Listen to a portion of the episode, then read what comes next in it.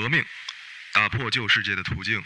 友谊，插遍亚细亚的红旗。十月的革命，伟大的主义，他们与我们不同的演绎。冰冷的烈酒，哥萨克的铁蹄，消费时代与电子游戏。从伟大走向解体，背后是主义、主义和主义。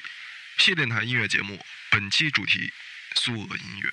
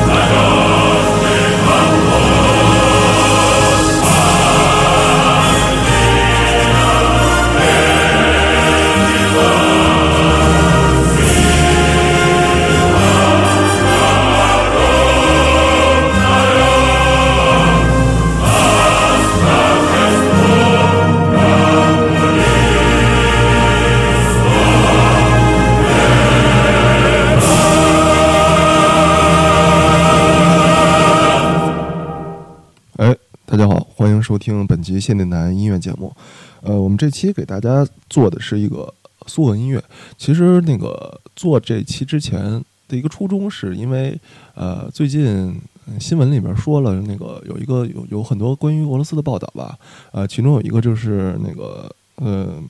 苏联的那个呃不是苏联，俄罗斯，呃，俄罗斯的那个战机被那个应该是被地方武装打下来之后。然后这个呃包飞行员被包围了，然后呃最后打光了所有子弹之后拉了手雷，然后跟敌人同归于尽了。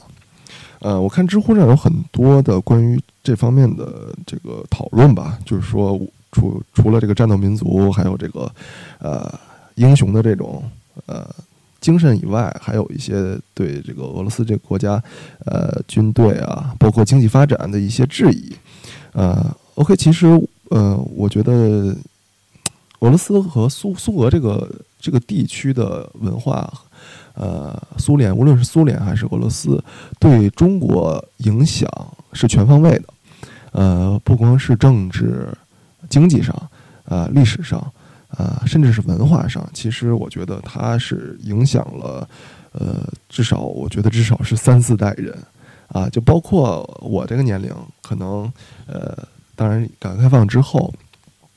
呃，当尤其是九二年苏联解解体了，没有这个国家了，呃，我们是不是，呃，这这个这么大的年轻人，是不是就不会被这个国呃曾经的国家影响呢？其实我觉得不不会，因为如果你。呃，无论是在北京也好，还是在呃其他的城市也好，或多或少的都会有特定时期的建筑。那个特定时期的建筑是呃苏联老大哥原建的。然后你这个城市的最大的政府、呃会议中心、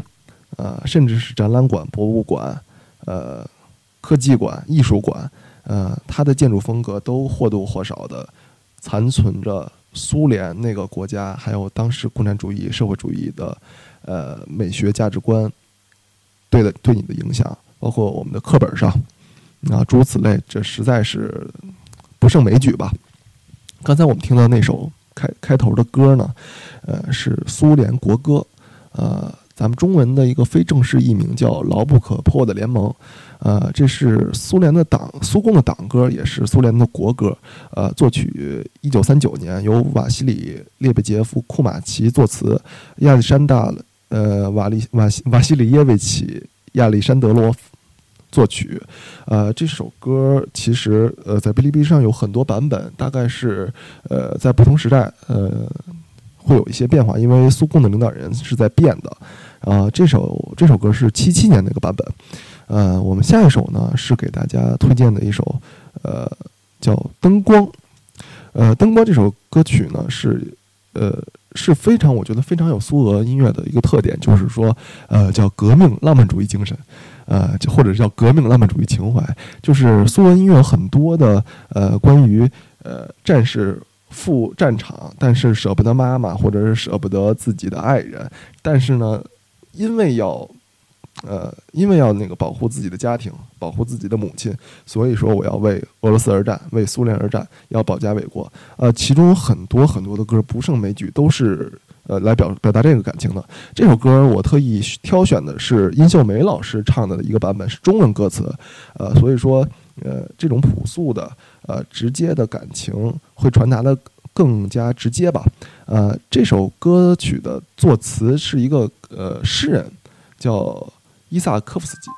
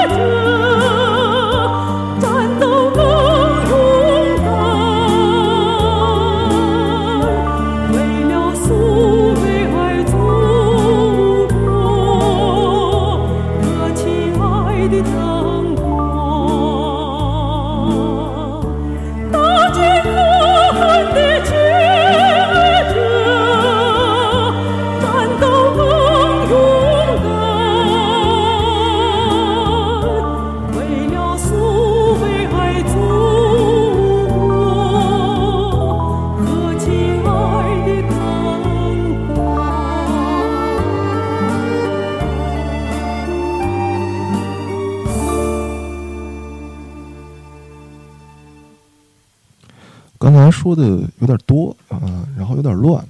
其实我觉得苏俄、苏联这个国家对于中国、对于我们的影响是很复杂的。呃，对于我个人来说，我觉得呃，从小然后到大的成长过程中，呃，对这个国家，然后对那段时期，对整个那个运这个这这这个时期的运动，我觉得是是有一个。呃，不断反复的认知的过程，呃，到现在我其实我觉得它对于我来说是是浪漫的，是火热的，呃，是残酷的，是复杂的，是矛盾的。呃，其实我觉得刚才的那个几个名词，呃，至于我形容出来的，呃，那个历史那个国家对我对于我的影响，呃，其实也很符合俄罗斯人，呃，给一些给大众们。影呃带来的一些一些一些一些观感吧，其实矛盾啊、火热呀，然后速销啊，其实我觉得他们身上有很多的这个矛盾的体现，呃，以至于影响到他们的文学、他们的音乐作品，呃，这个有点太深，我也有点说不太清楚。比如说政治上，呃，一提到这个苏联就。要跟我们有政治上的挂钩，呃，所以说下一首歌就是一个典型的代表作品，呃，这首歌是五零年，呃，叫《莫斯科北京》，呃，这首歌完全是一个政治作品，但是不是政治作品就不优秀，这也是一个非常优秀的政治歌，呃呃，受政治影响的歌曲。呃，他是四九年，当时时任中华人民共和国主席毛泽东，呃，去第一次去苏联访问，这也是嗯嗯那个毛主席第一次出国访问。呃，当时呃正处于中苏蜜月期，然后是真的真的是蜜月期的时候，呃，当时苏联的一些呃共产主义者和国际主义者吧，然后为了歌颂这个中苏两国之间那种伟大国家的伟大友谊，然后。呃，写诗，写诗之后，呃，一个叫俄罗斯的诗人维尔什宁的，呃，写了一首律韵律诗，然后有很多人去给他谱曲，然后谱曲了这首歌颂中苏两国伟大友谊的歌，啊，这首歌也是见证了历史，因为呃，其实中苏两国，呃，在长达三四十年的正式外交过呃时间里。真正的蜜月期很短，我们可以推荐大家看一下之前，呃，那个凤凰卫视有，凤凰大使也有一版，呃，大概五六集的样子，是专门行专门专门去说这个中苏两国这三四十年的这个外交历程的，呃，非常有意思，大家可以去看一下，然后顺便去了解一下当时的历史和苏联至于中国的一些复杂关系。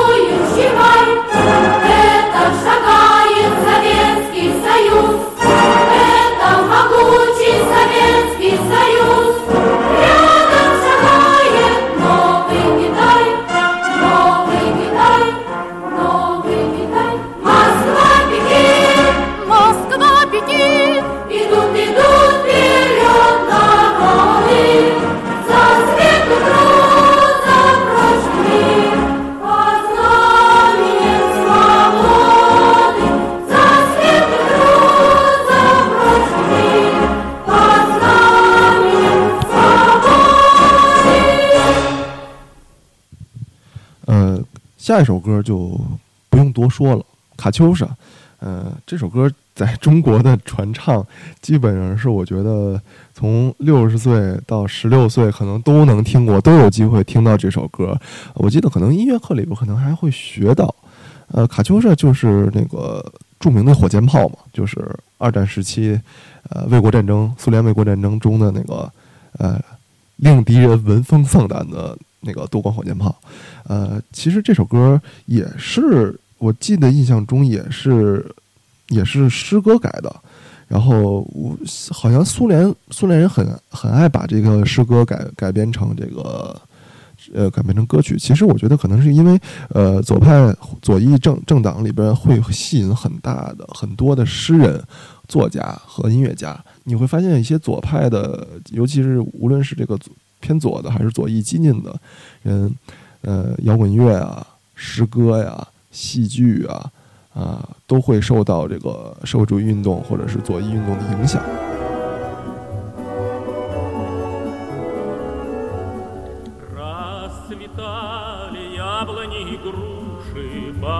плыли туманы над рекой. Выходила на берег Катюша,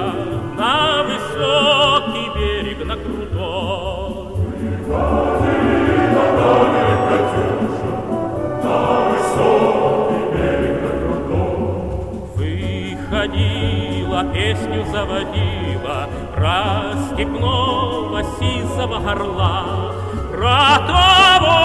которого любила, про того, чьи письма берегла. Про того, которого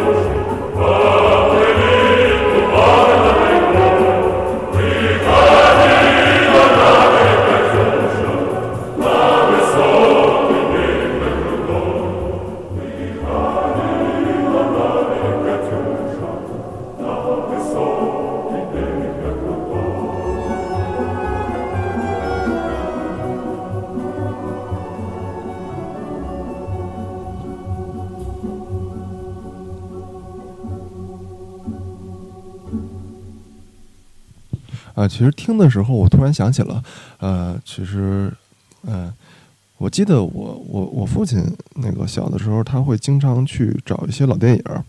呃，包括那个《列宁在一九一八》，还有他特别喜欢一个，他一直在找一一个老片子叫，呃，《第八个是铜像》啊，我我记得好像是阿尔巴尼亚的电影，呃，你就会看到很多当时在苏联时期的一些。电影音乐啊，呃，对我们国家就是我们父亲这一辈的人影响是很非常深的，呃，包括一些东德的电影，我记得应该是东德的那个小小 那个叫叫《英俊少年》，呃，咱们这边呃改革开放之后有一首歌叫《小小善小小小少年》，其实它是一首德语歌，然后呃改编的，呃，我会觉得呃，我父亲那一辈人对苏联对社会主义。的呃，苏联体制下的一些呃电影啊、音乐都都是有非常深厚的感情的，就好像下面这首歌《山楂树》，呃，就也跟我觉得可能是跟上一首歌，呃，还有《莫斯科郊外的晚上》可以基本上并列为三首中国人民最耳熟能详的这个苏联歌曲了。呃，其实这首歌还比较特殊，它不是诞生在战争时期，它是在五十年代，然后五三年的苏联，呃。你就会发现，这当时的苏联是呃，并不像我们认为的六十年代到七十年代，或者是苏联解体之前的苏联那么的速销，那么的呃，那么的不尊重个人。呃，我们会发现这里边有很多那个优美、浪漫、纯真的爱情，然后他们会歌颂它，他们会那个大胆的歌颂爱情。所以说，其实我觉得可能还是呃，跟当时的整体的二战结束之后的苏联的国力强盛和相对的开化有关系。呃，这首歌也是当时呃五十年代呃出出现之后就即刻的传到大陆上。呃，传到大陆，因为当时，呃，流行苏联热嘛，呃，姑娘们都穿着布拉吉，然后学着俄语，然后呃，去呃跟苏联的老大哥在那个经济上、政治上、军事上，呃各个方面全面的向老大哥学习啊。这首歌，嗯，其实我觉得也非常浪漫，也应该影响很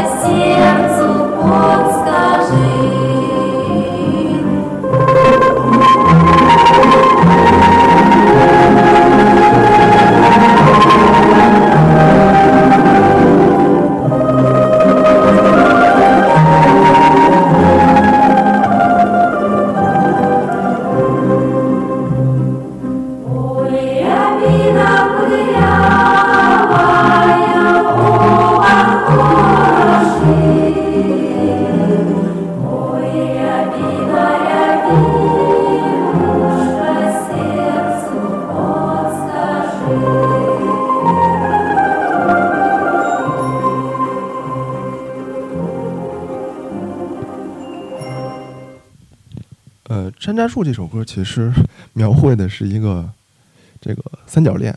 呃，这也跟当时战后苏联的一个人口结构有关系，就是它的战争过程中，呃，死掉了大量的这个年轻的男性，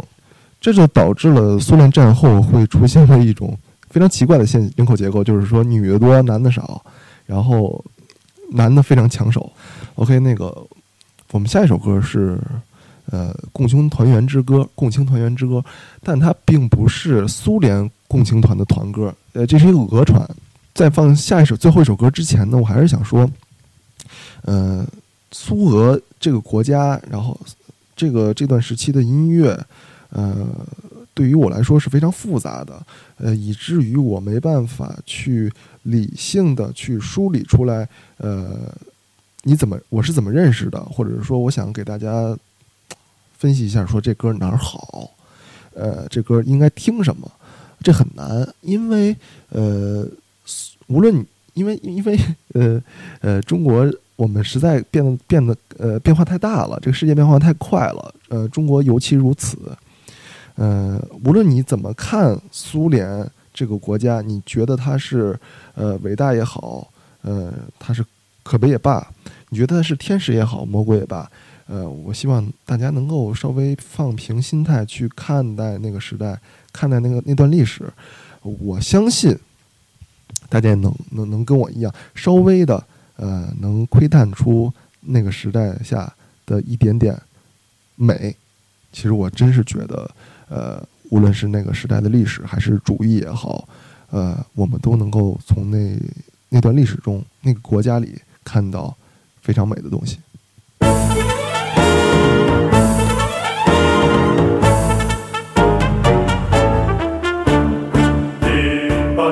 爱的